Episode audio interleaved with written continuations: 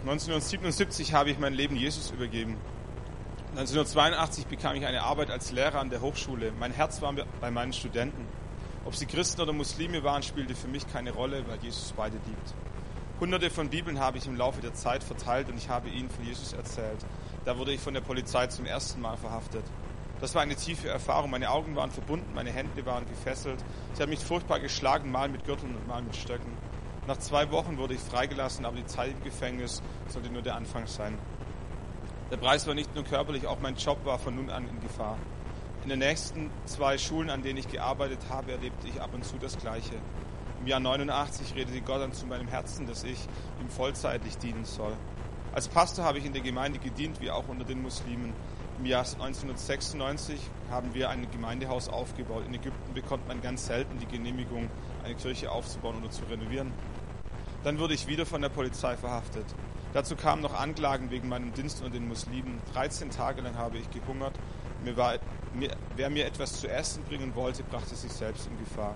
Nur zweimal habe ich Wasser getrunken aus der Toilette. Jeden Tag wurde ich zum Verhör gebracht mit Schlägen und Folter und da glaubte ich fest, der Tod wäre eine Gnade. Aber der Herr hatte mir mit mir etwas anderes vor. Am 13. Tag war ich wie immer beim Verhör, als plötzlich ein Parlamentsmitglied kam, um etwas mit dem Polizeichef zu besprechen. Parlamentsmitglieder haben in Ägypten überall hohe Macht. Auf einmal schaute er mich erschrocken an und sagte zum Polizeichef, Vater Isaac ist mein Bruder, du musst ihn freilassen, jetzt sofort. Auf den Einwand, er sei doch Muslim und ich ein Pastor, bekräftigte der Parlamentarier klar und deutlich, doch, er ist mein Bruder. Mit diesem Parlamentarier hatte ich nur zweimal in meinem Leben Kontakt und das lag etwa drei Jahre zurück. Einmal, als er die Stimmen der Christen meiner Gemeinde für seine Wahl brauchte und zum zweiten Mal, als ich ihm nach der Wahl gratulierte. Dabei hatte ich ihm kurz von Jesus erzählt.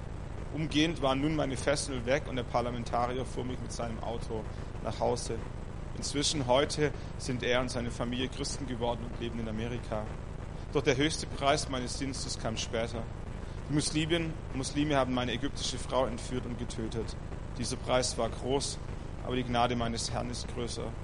Heute lebe ich in Deutschland mit meiner geliebten zweiten Frau Gerda und allen meinen Kindern. Preis dem Herrn, der Herr hilft dir, den Preis zu bezahlen.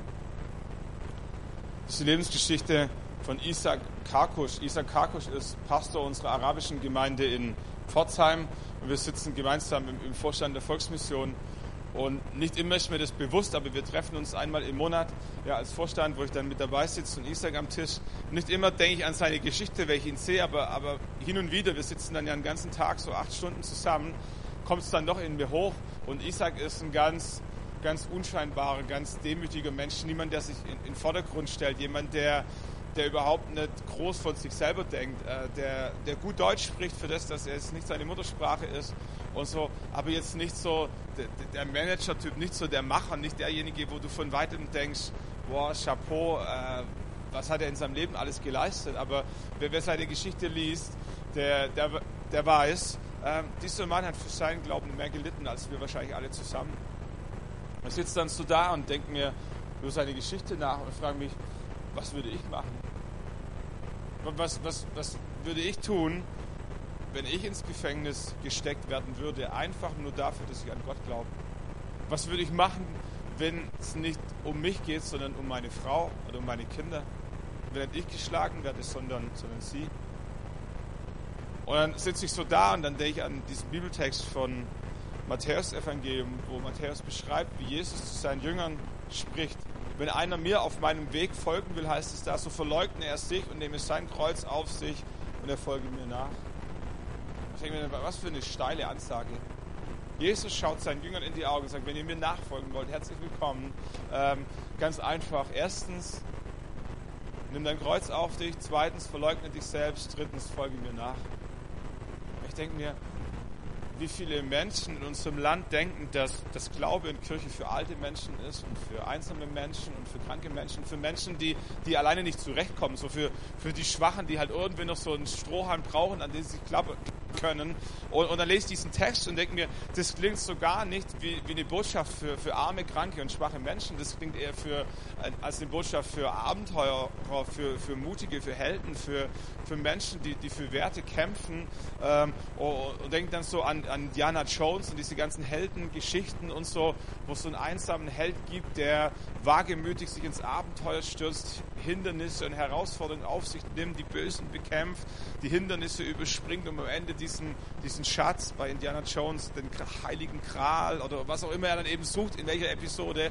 Und, so, aber, äh, und wir bewundern diese Menschen. Wir bewundern Menschen, die, die etwas wagen, die sich was trauen, die, ähm, die etwas einsetzen für eine gute Sache. Und ich lese diesen Text und denke mir, was, was ist der Schatz, von dem Jesus spricht? Oder was ist der Schatz, den Jesus vor Augen hat für dich und für mich, dass er dir in die Augen schauen kann und sagt, wenn du mir nachfolgen willst, ganz einfach, nimm dein Kreuz auf dich, verleugne dich selbst, folge mir nach. Und Jesus nicht in einem Moment daran denkt, dass es Menschen geben könnte, die sagen, das ist doch alles nicht wert. Was für ein Schatz, den Jesus für dich und für mich bereithält, dass er, dass er dir in die Augen schauen kann und sagt, egal was, was für einen Preis du dafür bezahlen musst, dieser Schatz ist alles wert. Egal was es dich kostet. Am Ende, am Ende wird es sich immer lohnen. Und ja, so, so sind ja diese ganzen Filmgeschichten aufgebaut. Am Ende lohnt sich immer. Am Ende kommt die Belohnung. Und ich glaube, dass das ganz wichtig ist, dass wir beim Christsein verstehen, die Belohnung kommt am Ende. Wir sind ja ganz am Ende, ich glaube, es ist die letzte Predigt in dieser Predigtreihe, der unbequeme Jesus. Und wir alle lieben diese bequemen Botschaften von Jesus, wo, wo, uns der nette und der liebevolle und der gnädige und der barmherzige und der umsichtige Jesus beschrieben wird, der für allen und für jeden da ist. Aber wenn ich in die Bibel reinschaue, denke ich, da, da gibt es auch eine andere Facette von diesem Jesus. Jesus, der, der Revoluzer, Jesus, derjenige, der angeeckt ist, Jesus, derjenige, der gegen alle religiösen Normen verstoßen hat, Jesus, der, der für Werte gekämpft hat, egal ob es die Menschen begeistert hat oder nicht, Jesus, den die Menschen einen Freund der Zöllner und Sünder nennen oder nannten. Dieser Jesus, der, der anstrengend war, der Menschen herausgefordert hat. Ähm, wir wollen so ein bisschen nachdenken, weil ich glaube, dass es wichtig ist, beide Seiten zu beleuchten. Jesus nicht nur als den Kuschelteddy zu verstehen, sondern auch Jesus als denjenigen, der, der uns herausfordert, der manchmal unbequem ähm, war. Ähm, und das ist genauso die Wahrheit. Und so wollen wir heute ein bisschen drüber nachdenken, was es heißt, sich selber zu verleugnen und sein Kreuz auf sich zu nehmen und Jesus nachzufolgen. Ich denke mir, was heißt es, sich selber zu verleugnen?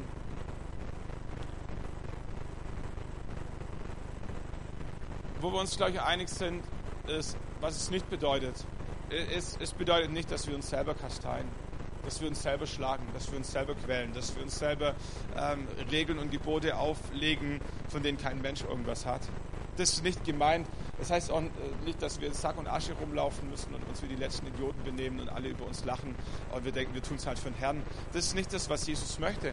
Aber ich glaube, was es heißt, sich selber zu verleugnen, heißt, äh, dass wir manchmal oder vielleicht sogar öfter unsere eigenen Wünsche, unsere eigenen Sehnsüchte, unser eigenes Ego, äh, wie soll ich sagen, ein Stück hinten anstellen.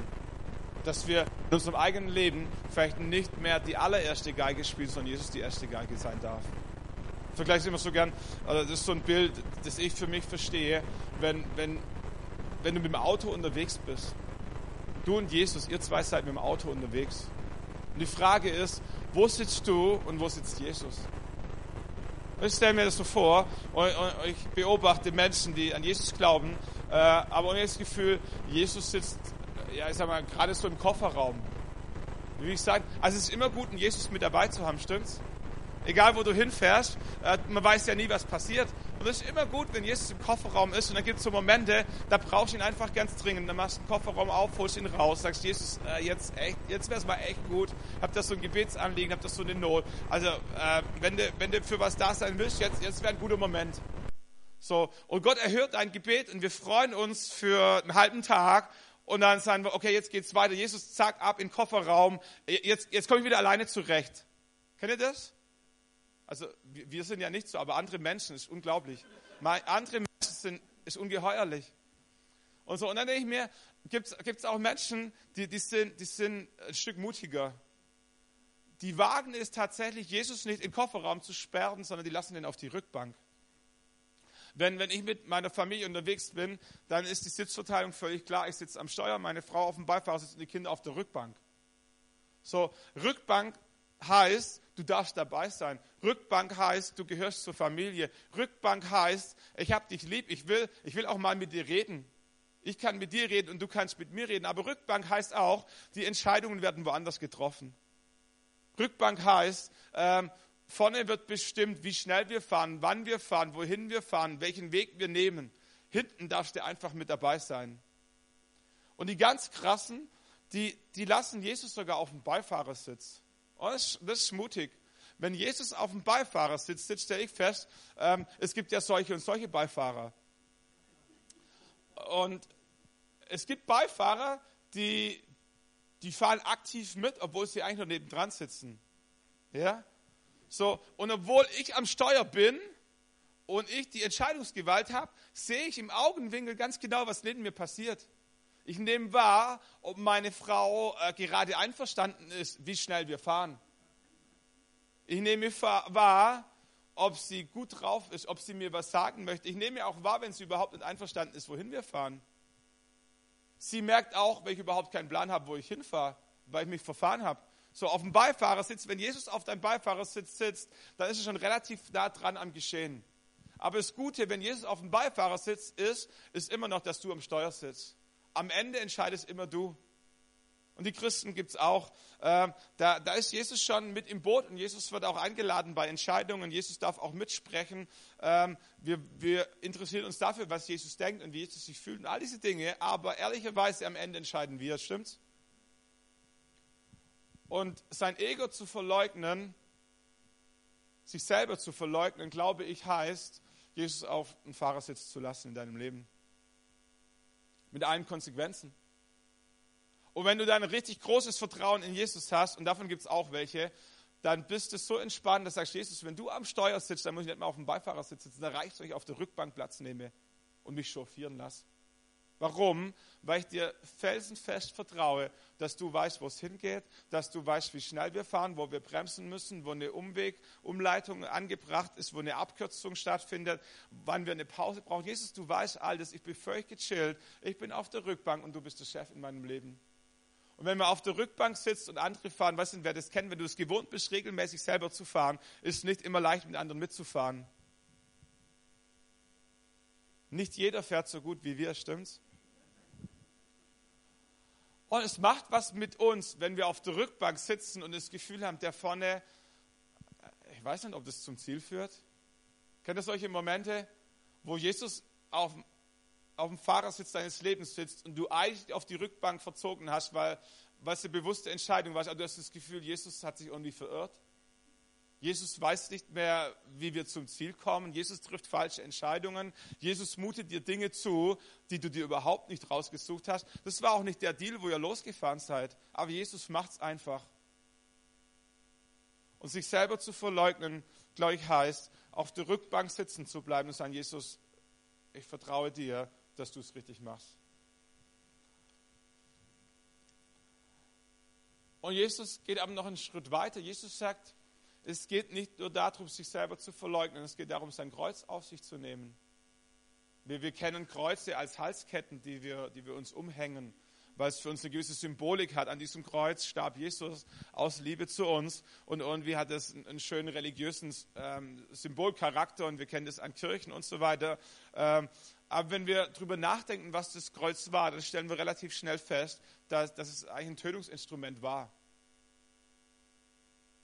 Also ein bisschen so ähnlich, wie wenn wir uns eine Guillotine oder einen elektrischen Stuhl um den Hals hängen würden, weil es eine schöne Symbolik hergibt. An diesem Kreuz starben Menschen, an diesem Kreuz wurden Verbrecher gequält, Menschen bespuckt. Und sein Kreuz auf sich nehmen, das kennen wir aus der Passionsgeschichte. Jesus trug sein eigenes Kreuz zu seiner Kreuzigung bis er zusammenbrach und ähm, jemand anderes das Kreuz für ihn übernehmen musste. Aber es war offensichtlich üblich, dass der Verbrecher sein eigenes Kreuz trug. So wann immer jemand sein Kreuz trug, wussten all die anderen, der muss gleich einen hohen Preis bezahlen. Den wird es was kosten. Was immer der getan hat, keine Ahnung, äh, aber der bezahlt mit seinem Leben. Und wenn Jesus mit seinen Jüngern spricht und sagt, wer mir nachfolgen will, der nehme sein Kreuz auf sich, ähm, glaube ich, meins, dass wer Jesus nachfolgen möchte, bereit sein muss, einen Preis zu bezahlen. Kann großes sein, kann kleiner sein. Aber diese Bereitschaft mitzubringen, sondern ich bin bereit, im schlimmsten Fall, im Extrem, mein Leben zu lassen. Und wie will ich sagen, ich habe das Gefühl, wenn ich so drüber nachdenke, dass für manchen von uns Christen, und manchmal zähle ich mich da vielleicht selber auch dazu, Christsein, wie soll ich sagen, so ein bisschen zum Hobby geworden ist. So, wenn am Sonntagmorgen nichts anderes los ist und das Wetter schlecht ist, dann kann man schon mal in den Gottesdienst gehen. Aber wenn das Wetter schön ist äh, und sich Besuch angemeldet hat, dann hat man auf einmal auch ganz viele andere Optionen. Kennt ihr so? Ähm, Hobby ist etwas, das mache ich, wenn es mir gut tut. Ein Hobby mache ich zum Ausgleich. Ein Hobby, äh, ein Hobby ist für mich da nicht ich fürs Hobby. Okay? Ähm, so, manchmal habe ich das Gefühl, äh, Christsein für uns, für manchen von uns ist, ist zum Hobby geworden.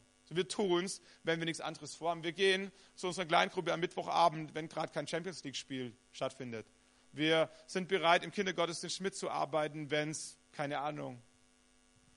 Jemand Schlaues hat mal gesagt, in Jerusalem war Christsein ein Lebensstil. In Rom wurde es zur Institution, in Europa zur Kultur und in Amerika zum Unterhaltungsprogramm. Und ich will jetzt nicht in diese, in diese Kerbe hauen, früher war alles besser und so. Ähm, aber es ist schon die Frage, welchen Stellenwert hat unser Glaube an Gott in unserem eigenen Leben? Und ehrlicherweise spielt es keine Rolle, wie die Amerikaner das machen und wie es früher in Rom war. Die Frage ist, wie sieht es in deinem Leben aus und in meinem Leben aus? Und ich habe festgestellt, ob du ein Kind Gottes bist oder nicht, ist eigentlich nur schwarz-weiß. Da gibt es nur an und aus, eins und null, würden die Elektriker sagen. Also in dem Moment, wo ich Jesus in mein Leben einlade und sage, Jesus, komm in mein Leben, vergib mir meine Schuld, ich möchte in Anspruch nehmen, dass du für mich gestorben bist, ich möchte dir nachfolgen. Wie immer du das ausdrückst, in dem Moment vergibt Jesus dir deine Schuld, kommt in dein Leben und du bist sein Kind. Und das ist der Hammer. Und da gibt es nicht ein bisschen errettet und, und ganz nah dran am Himmel, sondern entweder du bist dabei oder du bist nicht dabei. Und darüber sprechen wir auch heute Morgen nicht. Es geht nicht darum, dass wir nach Hause gehen und sagen, Bob, bin ich wirklich errettet? Habe ich wirklich jetzt in mein Leben eingegangen? Das ist nicht die Frage, aber was ich feststelle, was ich glaube, ist, dass es möglich ist, ähm, Jesus, wie soll ich sagen, in unterschiedlicher Intensität nachzufolgen.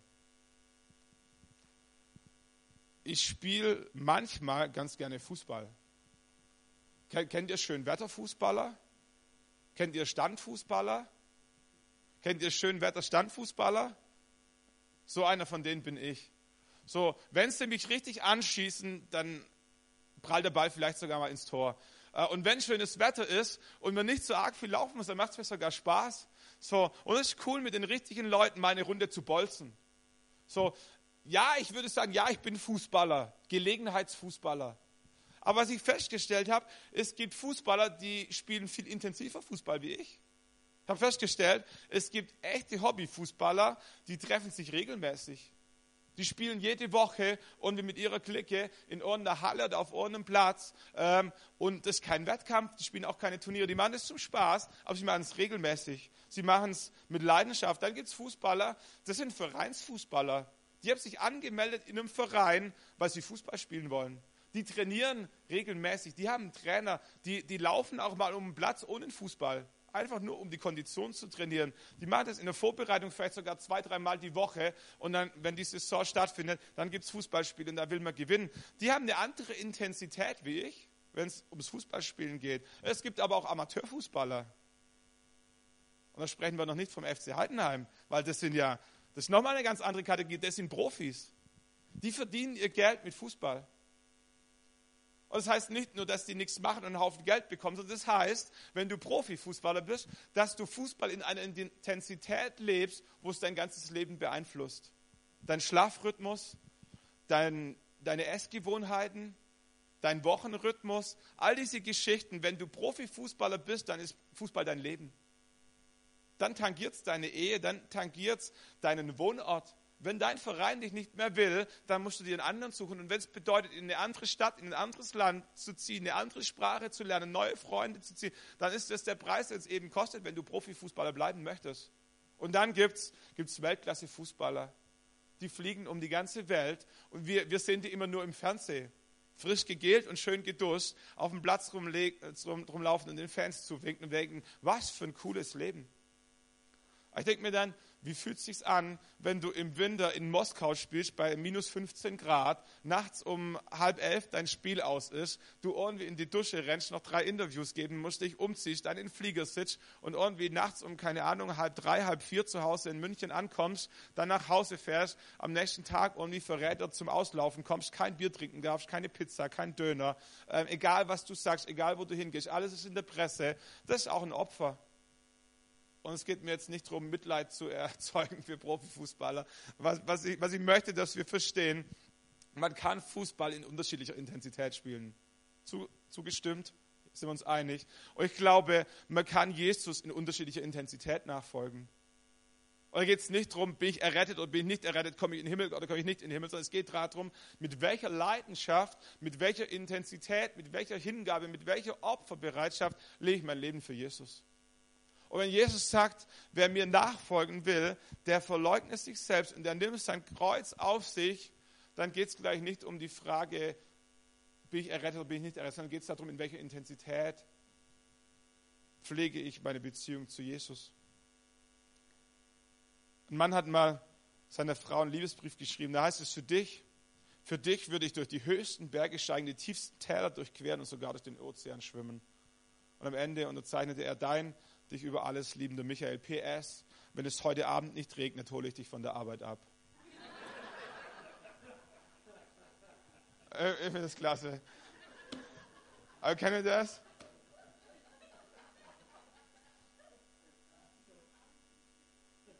Und ich frage mich, ich frage mich, ob es Jesus manchmal nicht ähnlich geht, wenn er uns im Gottesdienst erlebt am Sonntagmorgen und wir Lieder raushauen in, einer, in Leibeskräften, alles was geht, egal was du mir nimmst, egal was du mir gibst, du bist und bleibst mein Herr. Und dann kommt der Montag, dann kommt der Dienstag. Und ich sage, irgendwas an der Stelle kriege ich noch nicht ganz zusammen. Und wenn wir ehrlich sind, manchmal kriegen wir es selber nicht zusammen. Und da geht es gar nicht darum, dass, dass wir am Sonntagmorgen gelogen haben. Wir meinen das ja tatsächlich so. Wir, wir würden uns das ja vielleicht sogar wünschen, aber wir merken, zwischen Wünschen und Leben ist, ist manchmal ein Unterschied. Und, und das empfehle ich als eine riesen Herausforderung für, für mich selber. Nicht von oben herab, so, äh, ihr weich, ja, wieso kriegt ihr nichts geregelt? Aber wenn ich mich selber frage, so, was, was bin ich bereit zu investieren für meine Beziehung zu Gott? Da, was darf es mich kosten, Jesus nachzufolgen? Und manchmal ich das Gefühl, ähm, in Deutschland oder vielleicht auch in Europa oder wo immer, haben wir, hat sich unser Gottesbild so ein bisschen verschoben. Wenn, wenn wir ein paar hundert Jahre zurückdrehen oder, oder vielleicht auch in manche andere Religionen reinschauen, vielleicht auch in, manche, in manches aus unserer Sicht vielleicht naiv wirkendes Buschvolk irgendwo im Amazonasgebiet, da habe ich das Gefühl, dass für diese Menschen vor vielen hundert Jahren im Christentum oder an vielen anderen Stellen in anderen Religionen ähm, Klar ist, dass Gott über, alles, über allem steht. Gott ist unantastbar. Gott ist meilenweit entfernt. Gott, Gott muss angebetet werden. Gott muss geopfert werden. Gott muss wohlgefällig gestimmt werden. Und viele Menschen bringen extreme Opfer in diesem Versuch, Gott wohlzustimmen. Und ich bin so froh, dass diese Zeiten vorbei sind für uns. Weil ich glaube, dass es nicht, nicht wahr ist. Ich glaube, ich glaube, wir müssen Gott nicht umstimmen, wir müssen Gott nicht bezahlen, wir müssen, das, das ist nicht das, was Gott braucht und was Gott möchte. Gott, Gott, ist, Gott ist kein Sklaventreiber. Ich habe das Gefühl, äh, wie so oft in der Geschichte, dass, dass das Pendel von einem Extrem ins andere Extrem durchschwingt. Ich habe das Gefühl, dass wir, dass wir tendenziell eher zum anderen Extrem neigen, wo, wo Gott auf einmal für uns da sein muss. Wo, wo Gott sich anstrengen muss, um uns zu gefallen, wo Gott ganz schön viel in Bewegung setzen muss, damit er es verdient, dass wir am Sonntagmorgen im Gottesdienst erscheinen, dass wir, dass wir ihm wirklich treu sind, dass wir, dass wir vielleicht sogar mal ein paar Euro reinschmeißen, dass wir bereit sind, ein Opfer zu bringen. Das muss Gott sich ganz schön hart erarbeiten. Und am Ende des Tages habe ich manchmal so das Gefühl sogar, dass Gott für uns da ist und nicht wir für ihn. Und dass wir relativ gut abwägen, ob es sich lohnt, Jesus nachzufolgen. Wenn Krankheit kommt, wenn andere Situationen in unserem Leben kommen und wir uns fragen, ist das der Lohn dafür, dass ich an Gott glaube? Dann merken wir so ein bisschen dieses, dieses verschobene Bild. Äh, so Glaube muss sich lohnen, Glaube muss sich gut anfühlen, sonst, sonst macht es keinen Sinn. Das ist so dieser gesellschaftliche Trend, auch in dem wir leben, da sind wir Kinder unserer Zeit. Ähm, die Frage ist, was, was, was kommt für mich am Ende des Tages bei raus? Wenn ich Fußball spiele, wenn, wenn ich mich im Kindergarten engagiere, wenn ich im Nachbarschaftsverein mitarbeite, die spannende Frage ist am Ende des Tages, was habe ich davon? Und das haben wir übertragen auf unseren Glauben an Gott. Und die Frage ist, was habe ich davon? Ich stelle fest, wenn ich in die Bibel reinschaue, dass selbst Jesus, der Gottes Sohn war, am Ende seiner Lebenszeit zu Gott betete und sagte, Vater im Himmel, nicht mein Wille, sondern dein Wille geschehe. Dass Jesus für sich, sich bewusst war, dass Gott Gott ist und er in dem Fall nicht, weil er sich als Mensch erniedrigt hat. Ich glaube, dass es eine Herausforderung ist für uns, wieder neu zu lernen, dass Gott Gott ist und wir seine Geschöpfe. Und dann frage ich mich so manchmal, was würde das in letzter Konsequenz für mich bedeuten? Wäre ich bereit, für Jesus zu sterben? Ich weiß nicht, wer sich die Frage schon mal gestellt hat von euch.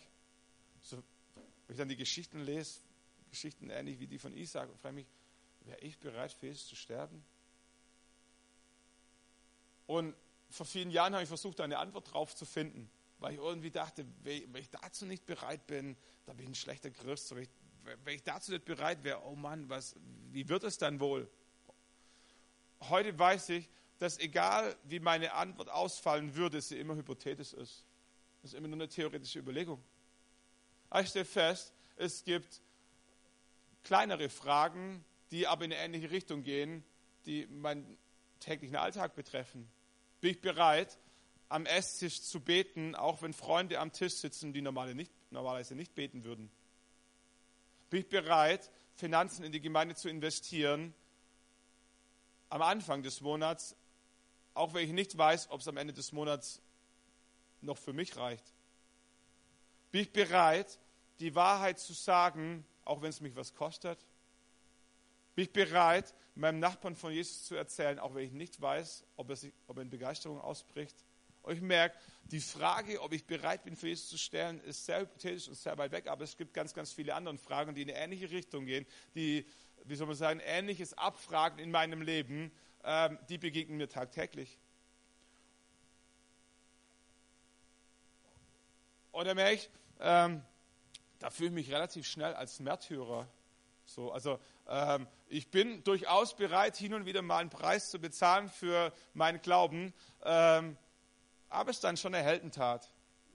So, also da, da, muss Gott schon ganz schön dankbar für sein. Ist nicht selbstverständlich. Wir werden jetzt ähm, aus dem Nähkästchen geplaudert. Ähm, ich mache nicht, nicht, viel Urlaub im Jahr, äh, aber die zwei Wochen, wo ich dann Urlaub mache, äh, da, da, fliegen wir weg, da fahren wir weg, so weit weg, äh, dass niemand uns erreicht, beziehungsweise wir nicht in Versuchung kommen, doch irgendwo einzugreifen. weil wir einfach merken, diese zwei Wochen, die brauchen wir für, für uns, die brauchen wir für unsere Ehe, die brauchen wir für unsere Kinder und es ist einfach ein Investment und noch dazu ist Urlaub schön, ist ja keine Strafe. Äh, und so waren, sind wir viele, viele Jahre, fliegen wir jetzt nach Ägypten. Ähm, unser, unser Junior ähm, ist zwei Jahre, der war jetzt zweimal in Ägypten. So, ähm, und in Ägypten muss man wissen, ist so zwischen Pfingst und Sommerferien ist am allergünstigsten. Weil der ganze Mittelmeerraum schon bereisbar ist, Italien, Frankreich, Griechenland, kann man überall schon hin, äh, aber es sind keine Ferien. Deswegen ist zwischen Pfingstferien und Sommerferien in Ägypten relativ günstig, weil Angebot und Nachfrage ähm, für die Betreiber ungünstig sind. Ähm, jetzt haben wir schulpflichtige Kinder und haben schon gemerkt, in den Sommerferien ist es ein bisschen teurer. Äh, und jetzt ist so, wir haben ja drei Kinder. Der jüngste ist jetzt erst zwei geworden äh, und ab zwei braucht er einen Sitz im Flieger und allein das kostet Geld. So, ähm, jetzt war für uns klar, eigentlich ist Pfingsten, die Pfingstferien nochmal ideal nach Ägypten zu fliegen, weil der Kleine noch keinen Sitz braucht, weil Pfingsten ein Tick günstiger ist wie Sommerferien. Ähm, und in den Sommerferien wir drei Hochzeiten haben in der Gemeinde, wo wir dabei sein müssen oder wollen und da eigentlich gar kein Zeitfenster gibt, außer eines, wo wir zwei Wochen weg könnten. und so. Jetzt hatten wir uns irgendwie innerlich so ein bisschen drauf eingestellt, hatten auch schon halbwegs gute Urlaubsangebote gefunden für Pfingsten, hatten aber einen Termin im Terminkalender drinstehen, vor vielen Monaten, ja nicht so viele, vor einigen Wochen ausgemacht, wo australische Pastoren uns in Deutschland besuchen wollten und ich war so, die sind die Kontaktpersonen. Jetzt standen wir da und sagten, was machen wir? Dienst für das Reich Gottes oder Urlaub mit der Familie?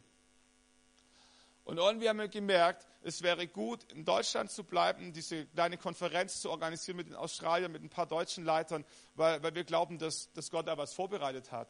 Aber der Preis war, dass wir auf unseren Urlaub am Pfingsten verzichten mussten und nicht wussten, ob es im Sommerferienzeit nochmal eine Gelegenheit gibt, die bezahlbar ist und funktioniert. Und so. Ähm, und als jemand die wir jetzt in der Bauphase in Nördlingen stecken und jetzt doch irgendwie schon lang über der Zeit sind und ein bisschen so im roten Bereich, haben wir irgendwie gemerkt, Urlaub täte uns schon gut. Und es war gefühlt ein echtes Opfer, auf Urlaub zu verzichten. Ich will jetzt ich habe mich als Märtyrer empfunden. Ich habe hab schon Gott gesagt, ähm, das ist ein echtes Opfer.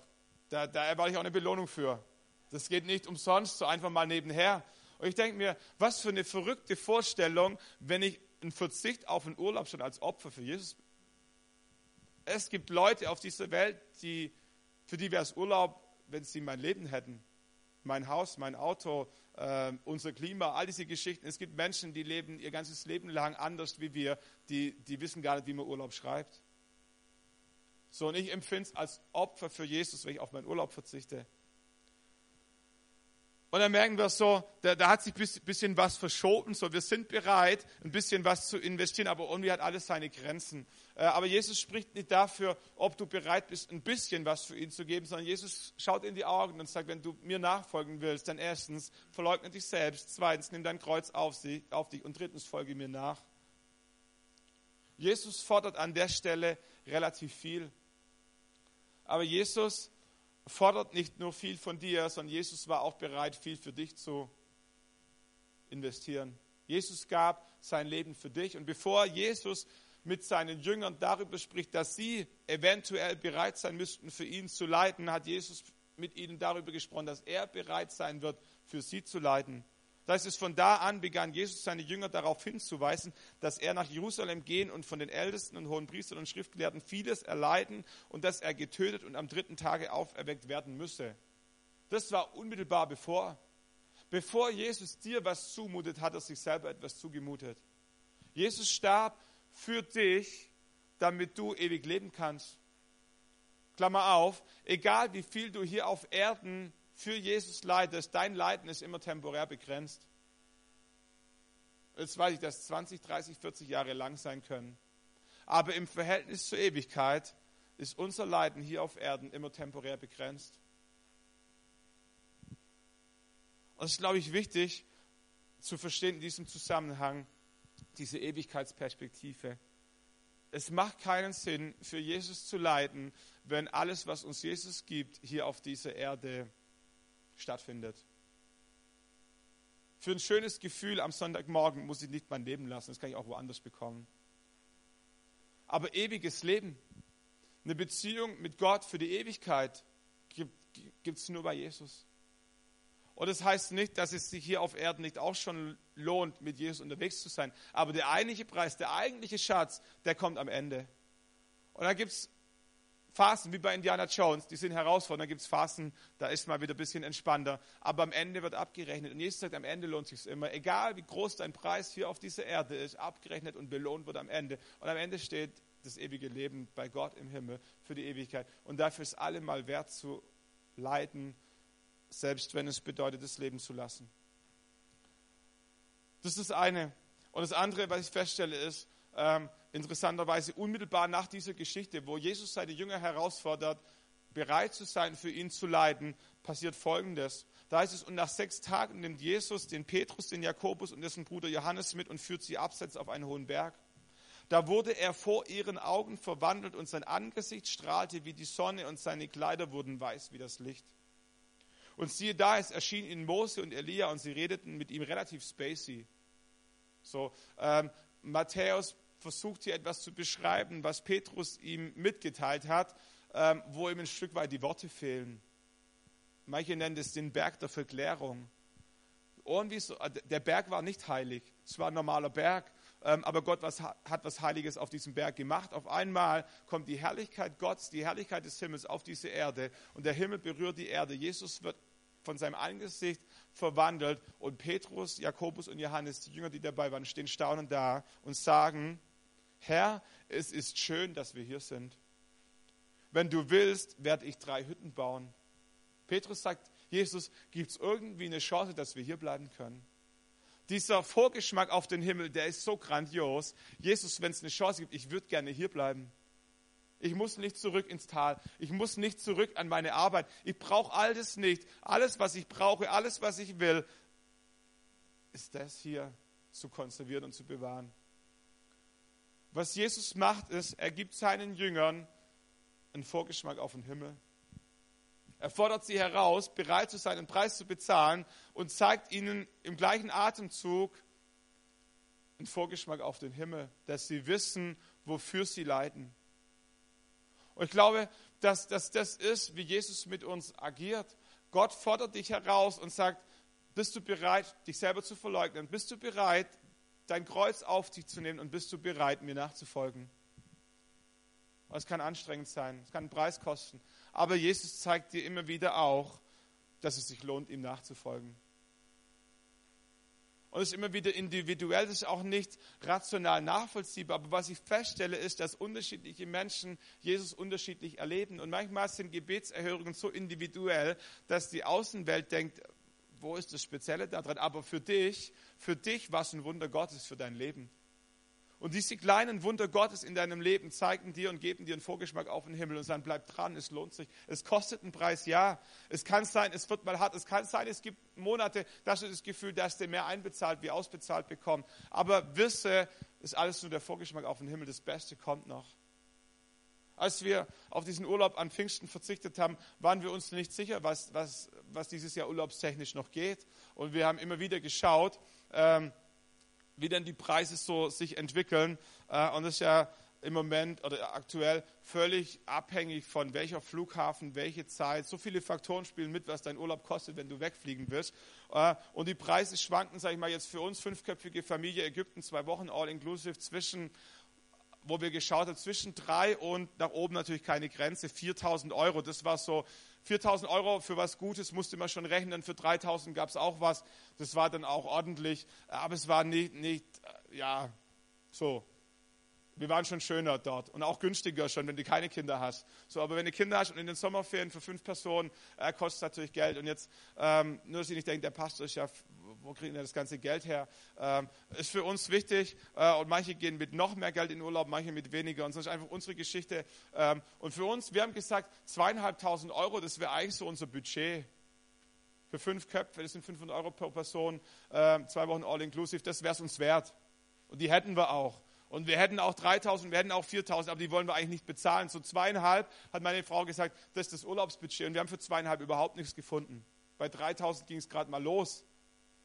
Und wie meine Frau so ist, äh, die macht dann mit Gott immer irgendwie so ein Deal und sagt, Gott, ähm, ich hätte gern ein paar Rutschen dabei. Nachts fliegen mag ich auch nicht. So weit wegfahren und wie von Hannover aus fliegen oder noch weit ist auch nicht so mein Fall. Ähm, so, ja, zweieinhalbtausend Euro ist das Budget, äh, mach mal. So, ich denke mir immer, Schatz, das geht im Leben nicht. Ich finde schon was Gutes, aber lass Gott da raus, der kann das, wo, wo soll sein Herz zaubern? Und ich, ich, ich schaue dann immer und sie schaut immer. Äh, und Männer sind dann vielleicht manchmal ein bisschen kreativer, wenn es darum geht, Geld zu sparen, zumindest in unserem Fall. So ich sagte, Schatz, ich habe ein tolles Hotel, das war genau dasselbe, wo wir im Jahr zuvor waren. Äh, das kostet normal, keine Ahnung, dreieinhalbtausend Euro, aber ich habe einen Trick. Ich habe den Hotelmanager angerufen und habe dem erklärt, dass unser Jüngster gerade erst zwei geworden ist. Da ist zwei Jahre und ein Monat. Ist es in Ordnung, wenn wir den beim Buchen auf ein Jahr schummeln? weil dann können wir in ein Familienzimmer gehen und alles ist ein, ist ein paar hundert Euro günstiger. Äh, und so und sag also bescheißen tue ich nicht, aber ich frage mal ehrlich nach. Es kostet ja nichts. So und er schreibt mir zurück. Ist ja klar, ich hätte natürlich geschrieben, ihr Hotel ist das Beste und wir würden uns freuen und es war so toll im letzten Jahr und wenn es irgendwie eine Möglichkeit gibt so und er schreibt tatsächlich zurück und sagt, das können wir machen, ist kein Problem. Und so jetzt war noch das Problem mit dem Flug wenn du eine Pauschalreise buchst, äh, die kontrollieren ja deinen Pass, da kannst du nicht das Datum einfach mal verändern von deinem Jüngsten. So, aber es gibt ja, äh, man kann ja kreativ sein. Und ich habe festgestellt, wenn wir den Flug extra buchen und das Hotel extra buchen, wird es günstiger. Nicht immer, aber in unserem Fall, weil im Hotel konnten wir günstiger äh, äh, Jünger beschummeln. Ähm, und, und beim Flieger gab es die Möglichkeit, nicht am Freitag zu fliegen, sondern schon am Donnerstagabend. Das Problem ist, in Bayern geht die Schule bis Freitag. So, jetzt bin ich ein Lehrersohn und mein Papa, von meinem Papa weiß ich, das geht gar nicht. Weil wenn das einer macht, dann machen es alle. Und die Zeiten sind vorbei, wo man drei Tage früher in Türkei Urlaub konnte, weil da die Familie lebt und so. Äh, das sind die rigoros. Man liest auch manchmal schon, dass sie am Flughafen kontrollieren, ob die Kinder nicht vielleicht schulpflichtig sind und all diese Dinge. Und ich habe gesagt, Schatz, ist mir völlig egal. Also, die kriegen am letzten Tag die Zeugnisse. Und meine Frau sagt, das machen wir nicht, das geht nicht. Äh, du kannst den Lehrer fragen. Ich sage, ist kein Problem, ich frage den Lehrer. Und ich habe den Lehrer noch nicht gefragt, weil Wochenende war, aber meine Frau kannte mich und wusste, ich kann jedem irgendwie was abquatschen. Äh, und sagte, Gott, ich will das nicht. Selbst wenn mein Mann das hinbekommt, dass die Schule dem zustimmt, ich möchte nicht meinen Jüngsten jünger schummeln, als er ist. Und ich möchte auch nicht mein Kind einen Tag früher aus der Schule holen, weil die anderen können das auch nicht. Und sagt Gott, ich würde mir wünschen, dass du das machst. Und ich wusste von all dem nicht so viel und wir gehen schlafen am Samstagabend und um 5 Uhr geistert unser Mittlerer im Wohnzimmer rum. Meine Frau wacht auf, äh, ein bisschen verärgert, so richtig ärgern kann sie sich nicht, schickt ihn wieder ins Bett und schläft nicht mehr ein. Und denkt sich, wenn ich schon nicht schlafen kann, kann ich ja nochmal nach dem Urlaub schauen. Und die schaut nochmal nach dem Urlaub und auf einmal kommt da ein Hotel, das gab es noch nie, weil das hat im Mai erst eröffnet. Das Hotel hat fünf Sterne plus, hat, keine Ahnung, 30 irgendwas Rutschen. Äh, die Family von Cristiano Ronaldo soll schon Urlaub dort gemacht haben. Und ein richtig schönes Hotel. Kostet 2602 Euro. Flug von Leipzig, zeitenpassend. Ähm, wir hatten nur ein Fenster vom 28. Juli bis zum 11. August, weil am 12. August haben wir eine Hochzeit und danach die anderen Hochzeiten. Das war die einzige Chance, die wir hatten. Das ist eigentlich der Tod, wenn du eine Reise buchen willst und du hast nur ein Zeitfenster und bist null flexibel. Und das Ding kostet 2602 Euro. Das war für mich ein Wunder.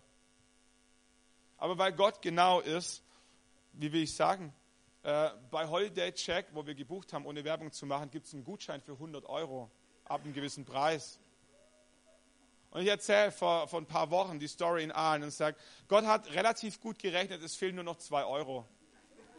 Und ich war gerade fertig mit dem Gottesdienst, kommt unser Kassier nach vorne gelaufen und sagt, Stefan, hier sind die zwei Euro. Äh, Wenn es Gott macht, macht es richtig.